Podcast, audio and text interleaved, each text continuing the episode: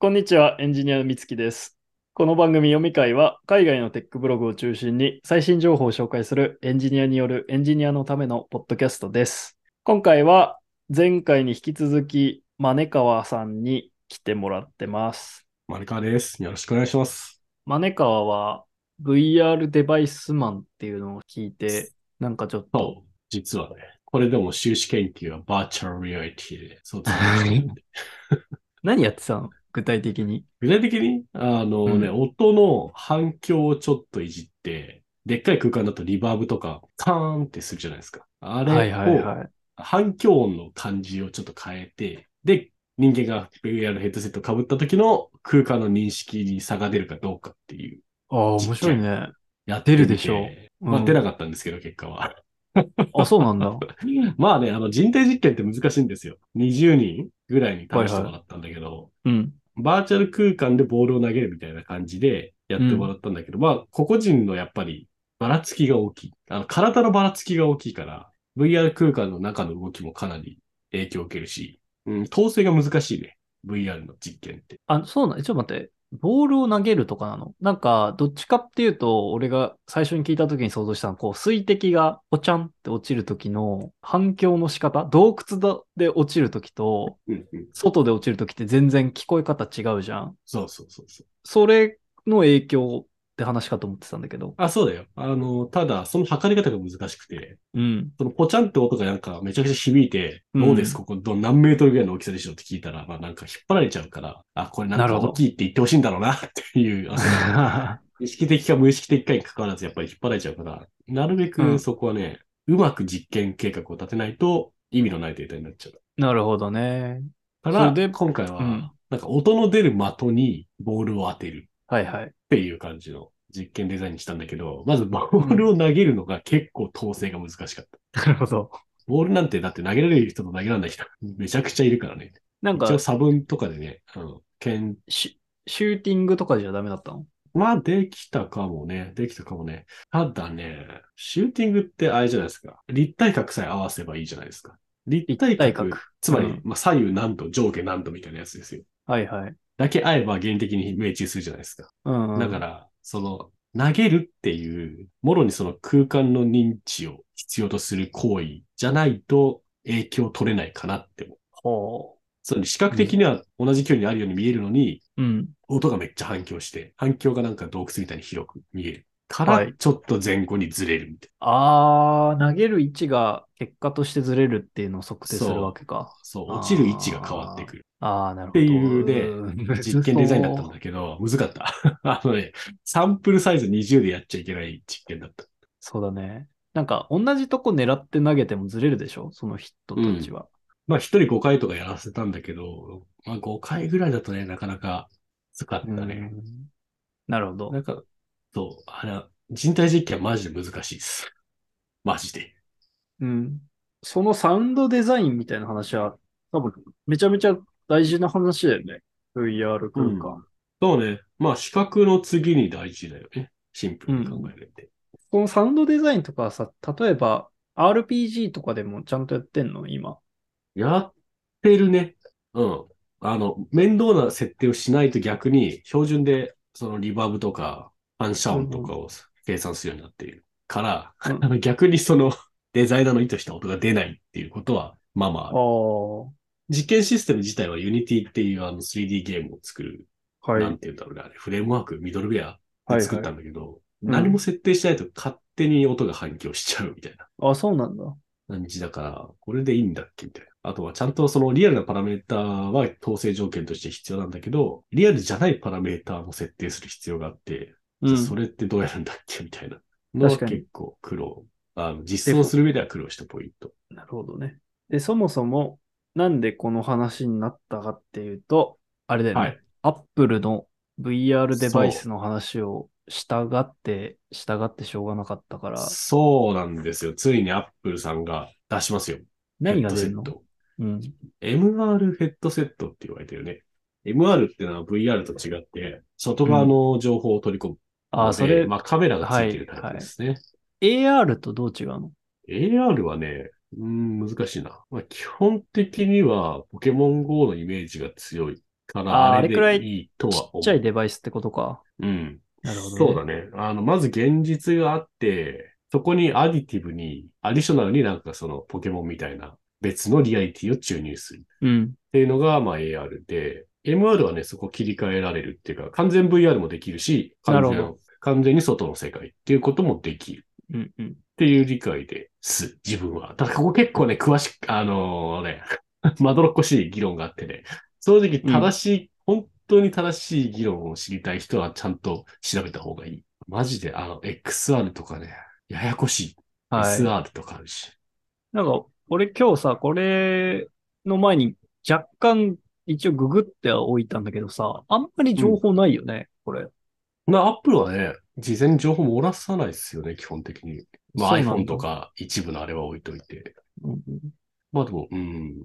あ iPhone とか iPad、MacBook の新型は大体まあこれぐらい、だってもうね、6月そ ?6 月5日にやるって、あの、書いてありますけど、うん。あれですよね、あの、デベロッパーズカンファレンスあ、違うね、これ、スペシャルイベントあったアップルパークって書いてあるから、あ、ワールドワイドデベロッパーズカンファレンス、あってるね。はい。はいはいはい。2ヶ月も前になったら iPhone と iPad の新型とか、それぐらいのレベルだったら全然リークは出るんですけど、うん。いこんだけ出ないってなると変だね。や、なんか若干リークあったでしょあのなんかデザインがこんなんとーいや、ああ、デザインは出てないか。そう。なんかでも、社内向けに披露したみたいなあ、そうそうそうそう。のは見たけど。でも画像はまだ出てないよね。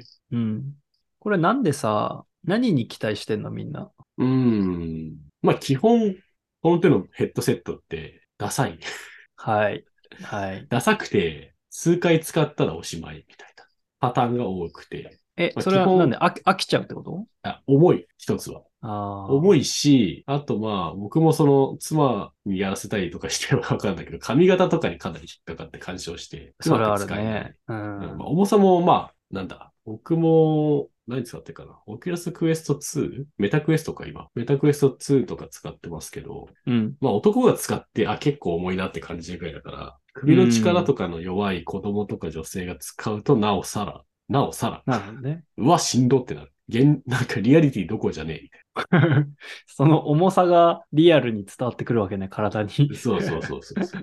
ちょっと、ちょっと視覚とかどうでもいい。この重さをなんとかしてくれみたいな感じになるから。 没入できないんだね。んそうそうそうそう。なるほど。だから、過去のヘッドセットは基本的には、ちょっと最近のは除くけど、基本的には、あんまりそういうマス層を試行してこなかった。ですよねうん、特にまあ、オキュラスとかもバイブとかもそうだし、なんか、一時期話題になったのが、その、ヘッドセットの広告画像をみんなヒゲのおっさんが被ってるっていう ネタがあってうん。 なぜか知らない。ないけど、ヘッドセットの広告画像はみんなヒゲのおっさんが口開けて上向いてる画像っていううん。ネタがあって、まあまあまあ、つまり何が言いたいかっていうと、マス層ではなくて、まあテックギーク向け、アはーリーい。アダプター向けに多少の不便はあるけど、それを乗り越えようとする人を歓迎しますよっていうメッセージを広告で打っていたと思うんですけど、うん。今回はさすがにヒゲのおっさんは出てこないでしょなるほど。う。うん、アップルだから。まあでもあ、これが重くなっちゃう理由っていうのは、そのディスプレイ、内部のディスプレイが重くとかバッテリーとかってことなのかなって思ったんだけど、うん、解まあ決できんバッの、テリーですね。はい。解決は原理的には難しいのですが、まあ、バッテリーの密度っていうか、重さあたりの容量っていうのはどうしても限界はあるからね。うんだから、まあ、基本的な技術的方向性としては、液晶とかプロセッサーの消費電力を下げるなるほど。うんっていうのが基本になっていて、つい最近、なんか、つけるのを忘れるとかいう記事が出たんだよな。どこだっけかな。あの、あ最近なぜかまた流行ってるんですよ。ヘッドセット開発競争が。うーん。もう完全にあの、嵐が過ぎ去って、みんな飽きちゃったのかなみたいな感じで思いきや、なんと1年、2年ぐらい経ってまたなんかいろいろ出てきてね。そうなんだ。なんかメタは、そのメタバースとかからちょっと投資を引くみたいな。うん。まあ、話も聞いたけどやってるね。うん。ずっとやってるけどね。あの、ただ、まあお金が今 ないので、うんうん。えーっと、そこでなんか優先度を下げざるを得ないっていうことだとは思うね。 なるほどね。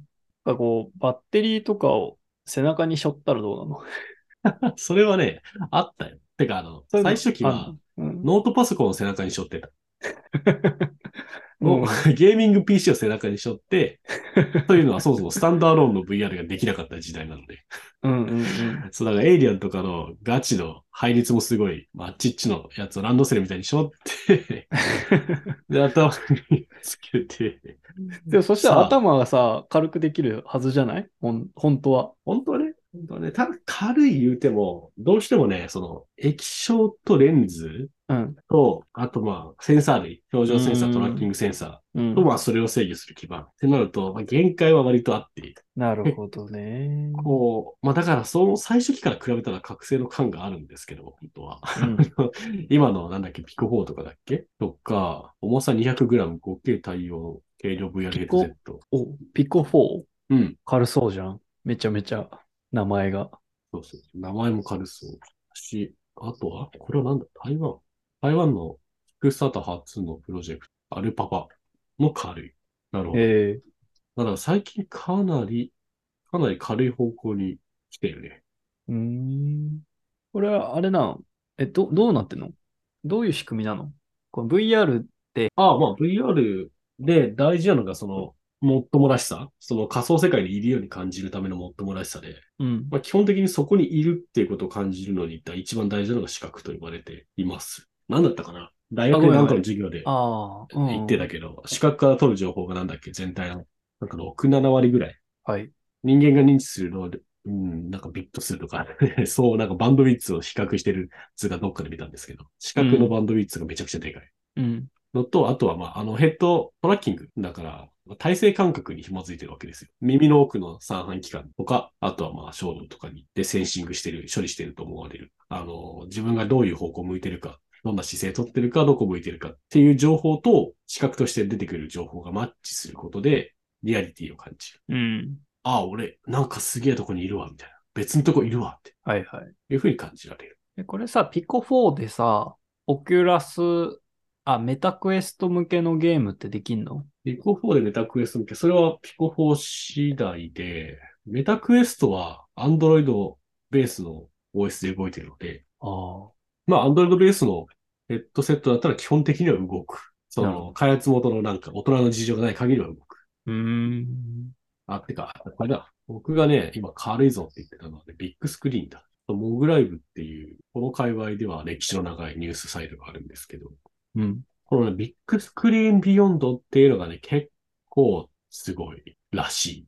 へえ。あのビッグスクリーンっていうのはもともとね、VR ソフトのメーカーなんですよ。てか、まあ、VR ソフトのアプリの名前うん。で、ビッグスクリーンっていうのはその、みんなであ仮想空間に集まって、なんかバカでかいスクリーンがあって、そこで好きな動画見たりとか、誰かがやってるゲームをみんなでワイワイ眺めたりとかするっていう、そういうアプリなんですけど、まあなんかそのソフトメーカーが突如としてヘッドセット作りますって言って、 マジかってなったんだけど、うーん。それがこのビッグスクリーンビヨンえド。ー、本当だね。存在忘れる。へーこれをアップルは超えられるのか。まあ、ビジネス的な妥協というか戦略ありきでしょうね。これだってすごいよね。あの、顔の 3D スキャンと視力の提出を事前に求められたって書いてあって。えまあ、だから完全にその耳のイヤホンみたいな感じで、顔にぴったりフィットするように作る。ー、えーえ、それぞれの人に合わせてってことだよね。そうそうそう。すごいな。ぴったり顔と目にフィットするように作れば、人間のその瞳の感覚、両目の瞳の感覚って人によって違うんだけど、それを合わせるための調節機構がいらなくなるから、まあ、さらに軽くなるし、顔に合わせてフィッティングしたパッドをつければ、まあ、あの、鼻の下からなんか余計な光とか入ってこないから、まあ、昼間だろうはがい夜だろうが、もう好きな世界に飛ぶことができる。ああ、面白いね。今、そういうことか。じゃあ、オンデバイスで、その調整とかやってたけど、なるほどね。そう。鼻差がやっぱ第一っていうイデアのもとでは、もう、こう、こうして事前準備を全力でやる。なるほど。みたいなね。今が存在する光が一切入ってこない。激しい動きをしても完全にフィットした。動きすぎてうんうんずれたヘッドセット触って直す、そんな所作は不要だ。あ、これよくあるよくある。ヘッドセットでずれるんですよ、めちゃくちゃ。うーん。ずれた瞬間に世界の座標がずれるから、もうなんか、おえってなる。 おえってなるんだけど、それがないのはめちゃくちゃ嬉しいね。確かに。あれ、これ VR、VR って酔いとかあんまないのあります。あのあんだコンテンツ作る側がそれを前提に作らないといけない。つまり、なんか好き放題作ると、ソフトウェア作うんうん。めちゃくちゃよ。へえ。まあ当たり前で、うん自分が実際には歩いてないのに、画面の中で急に前方に加速したり、飛んだり、後ろにボンって引っ張られたりしたら、おえってなりそうでしょ。なるね。だからそう、ソフトウェアの方でかなりそれは工夫しないといけない。今のところハードウェア側でそれをなんとかする仕組みは、あるっちゃあるけど限られてる。うーん。なんで、なるほどあの、はい。でもさ、ソフトウノェアーっトてす言っごいた考のはえて、もいいよ。うん。あれだよね。なんか、個々のゲーム開発者はでも気にしなくていいようになってんじゃないのそういうのって。いや、個々のゲームはアプリケーション層で、そこは解決しないといけない。ああ、そうなんだ。だ。そうそうそうそう。まあよく有名なのが、自分の鼻を画面に映すと酔いが軽減されるとかね、ねいうえ。のがあって、実際ね、あの、なんか鳥になって空を飛ぶゲームとかやったことあるんですけど、そのうん。わしわし花のすごいなんか、尖った花が画面のなんか、自分の花っぽい場所にあるわけですよ。 それがあると、なんか、あ、座標が固定されてるって感じるのか、ちょっと理由は知らないんだけど、確かに酔いは軽減される。 ああ、そうなんだ。うん。へえ、そっか。面白いな。そうそうそう。まあ、だから現実と加速度をなるべく合わせろってことだよね。うん歩ける VR だったらまあいいんだけど、歩けない VR だったら結構大変。現状めちゃくちゃ制限かかってるね。そういう意味で言うと、そのうんアプリケーションのやあり方としては。うん。どんなアプリが、ゲーム以外だとどうなんですかゲームがもっとすごくなるのゲーム以外だとねこの、今後はどうなのゲームがもっとすごくなるのか、ゲーム以外が発達していくのか。うん。まあ今まではね、ニッチ層向け、アーリーアダプター向けだったから、まあゲーム、その不快感、度外視でできるプロダクト。かつ、まああんまり周りに人がいなくてもできるやつって意味で、ゲームとか、まああとはニッチなコミュニティとしての VR チャットとかね、そういうのあったけど、今後真っ青に広がるとしたらやっぱり 2B ですかね。この前、三月も言ってたと思うけど、VR 工務店だっけあの、うん自分の家を注文住宅で建てるときになんか、先にプレビューさせてくれるみたいなのあったら結構僕は使いたい。それはお店にあればいいようにしね。うん、そうね。だから、まあ、2B ができるようになってくると産業としては一気に広がるよね。そうね。うん、ゲームを頑張って売ったってね、一人百数千円だけど、うん。 2B だったらね、一個制約するだけで千万単位とかいくし。 2B の文脈だと、レンズみたいなのは結構あるじゃないですか。はい。例えばなんか修理中にマニュアルをちらっと見えるようにするみたいな。ああ、マイクロソフトのホロレンズの話だっかなそホロレンズもね、確かね、ほぼ終わってる、実は。う。うーん。残念ながら。まあ、なんで、あれ、結構使われてたけどね、ホロレンズは。工業の実習うんとかね、うん。うん。飛行機のなんか検査とか、まあ、溶接とか、そういう、割と実際に実演して教えることにコストがかかるようなアプリケーションにおいては、まあ、仮想の情報でも価値がある。あれかもしかして、チャット GPT 的なやつができたことによって、そこが再考する可能性あるのかななくはないわな。なんか結局今さ、んとこ、多分、問題点ってさ、なんかスケールしなかったみたいな部分があるんじゃないかって思ってさ、はんはんそのまあ、マニュアルを見るだったらいいけど、その、エキスパートに聞きながらやるとかだと、うんうん。二人画面見ないといけなくて、うんうん。結局使えないじゃんみたいになったかもしれないけど、めちゃめちゃ有能なアシスタントがそばにいて、そいつと視覚情報を共有しながら相談できるとかだと、ああ、強いね。それ強いなんわ。か伸びそうな感じがするよね。うん。GPT-4 は視覚情報持ってるから、そうだね。うん。ユーザーが見てるものを認識して、文脈から次のアクションを教えてくれる。今のところ来ね、るか出力がテキストだけだから、まあ、なんだろうね。 先輩社員とペアプログラミングっていうか、電話しつつって感じだろうけど、それが例えば、もっとマルチモーダルな出力に対応してくれれば、うん、ここら辺になんか怪しいですねとか、ここら辺ちょっと溶接ミスってますよみたいな話もできるし、いやー、来るねそう来るねペアプ ログラミングももっと早くなるね。そうね。コパイロット for ノンデスクワーカーみたいなのはありそうっすよね。ありそうだね。ありそうだね。いやー、ほんと GPT-4 君が世界変えてんだよな。すごい。すごいよ。そうね。この話ちょっと着地点がわかんない。ちょっと待って。なんかダラダラ喋ってばっかりなっちゃった。なんかでも、だらだら喋った方がいいっていう人もいるから、方がいい。そじゃうあいう、ダラダラ形式でいく。まあ、それは楽だけうんでもしどゃね。もう喋ることがないなら大丈夫。ないか。うん。ヘッドセット。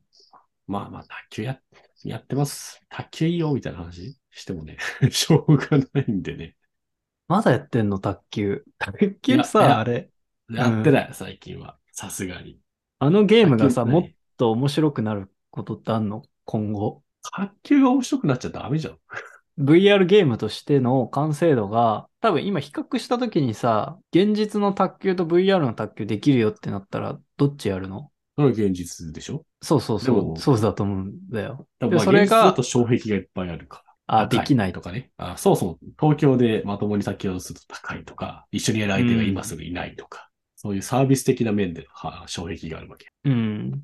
VR はどれくらい近づいてるの卓球結感構は。近い。へー体感7割ぐらいリアルな卓球まあもちろんあれだけどね、あの、卓球台に突っ伏してグデーとかね、 あのなんかできないし、なんか VR の方だと卓球台の下から思いっきり振り上げてなんか、 卓球台貫通するなんかすごいドライブが打てるみたいな。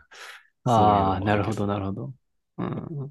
まあでも卓球の醍醐味はね、かなり、かなりえー、再現できてる。あれ、体の動かしとか、足って反映されるんだっけ足はないね。まあ、現状においてもないし、今後も多分しばらくはない。うん優先順位が低いんだよね。えその、通信帯域は結構食う割に足の動き。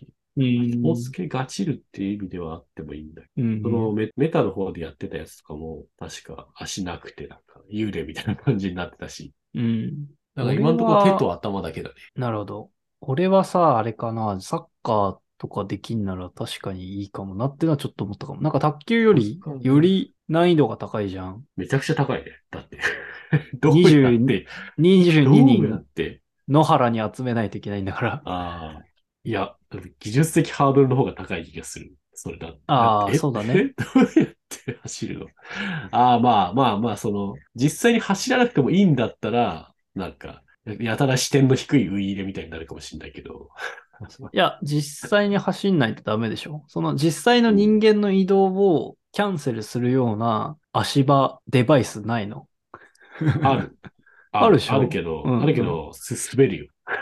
あめっーちゃ滑らせることでキャンセルするので、結あー構ね、そうなんだ勝手違う。あとなんだ、球面。あの、反転した球面になっていて、うん。なんか、無限に、なんつうんだ、アリを歩かせる実験みたいな感じ。ああ、ぐるぐる回るのか。あ、そうそうそうそう。あ、ぐるぐる回るんじゃなくて、その、足にローラーがついてて、まあ、ぐるぐる回ってるかのように滑る。なるほど。うん、じゃあ、未来ないな。やろうと思えばね、やるんだよ。あの、技術的には全然できるよ。だから本当に、無限にアリを歩かせる実験のやつって言って、果たしてリスナーが理解できるのか知らないけど。なんだっけ。地球儀みたいなとこの上に、アリを置いて、で、アリを歩かせる。で、歩かせるときに左右にちょっと縞模様の入った壁を動かすと、そっちに引っ張られるみたいうんな。まあ、いわゆるベクションって呼ばれる概念の実験ですわな。まあ、そういうのがあったんですけど、まあ、そういう大掛かりなシステムを使えば、一人の人間がサッカーのような大きなフィールドを用いる。移動はできるけど、あ、でも無理だね。 どうやってその、ヘディングとかするんだって話ですよ。うん。そうなんだよね。ついは。でもそれができないと、ソードアートオンラインは実現されないよね。うん。ソードアートオンラインはもうあれ完全に脳の中だけハッキングしてるから、うんうん。脳の中でサッカーやってる気にさせてるだけだから。こっちの方が現実味ある。まあ、どっちもどっちだけど、技術的に困難なのは後者。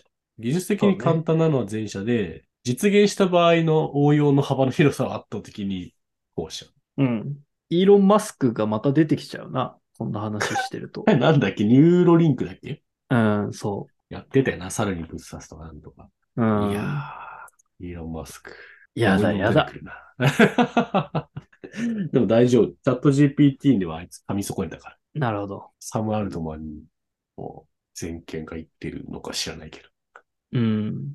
ど。よかったわ。これで、うん、チャット GPT までイーロン・マスクが握ってたらもうとんでもないとこになるいい感じのオチがついたな。と思う ね。確かに。